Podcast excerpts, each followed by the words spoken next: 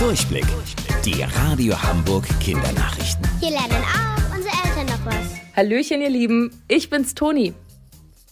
Ab Montag werden hier bei uns in Hamburg nicht nur alle Schulkinder, sondern auch alle Vorschulkinder auf Corona getestet. Zweimal die Woche sollt ihr einen Abstrich machen und damit ihr euch daran gewöhnt, wird der Test erstmal nur freiwillig sein. Vor dem Stäbchen in der Nase braucht ihr aber keine Angst zu haben. Dr. Kaschball von der Augsburger Puppenkiste hat sogar extra für euch ein Video aufgenommen. Darin erklärt er euch zusammen mit seinem Helfer Erwin das Erdmännchen, warum die Tests so wichtig sind und wie sie funktionieren. Jetzt geht's richtig los. Aufpassen, wenn ihr den Tupfer entnehmt, am Griff anfassen, nicht an der Seite mit dem Tupfer. Der Wattebollen darf nirgends anders hinkommen.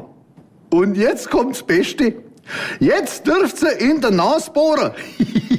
aber, aber fein nicht mit dem Finger, sondern mit dem Tupfer, gell? Das ganze Video findet ihr bei uns im Netz unter radiohamburg.de. In der Wüstenstadt Dunhuang ist diese Woche eine sehr besondere Ampel in Betrieb gegangen. Sie steht mitten in der Wüste und zeigt euch keine Ampelmännchen, sondern Kamele. Die sind dort so normal wie bei uns Hunde und Katzen. Weil es aber so viele von ihnen gibt, die in der Wüste umherlaufen, musste eine Lösung her. Denn auch Einheimische und Urlauber sind dort unterwegs. Damit es zu keinem Unfall zwischen Mensch und Trampeltier kommt, wurde die Ampel installiert.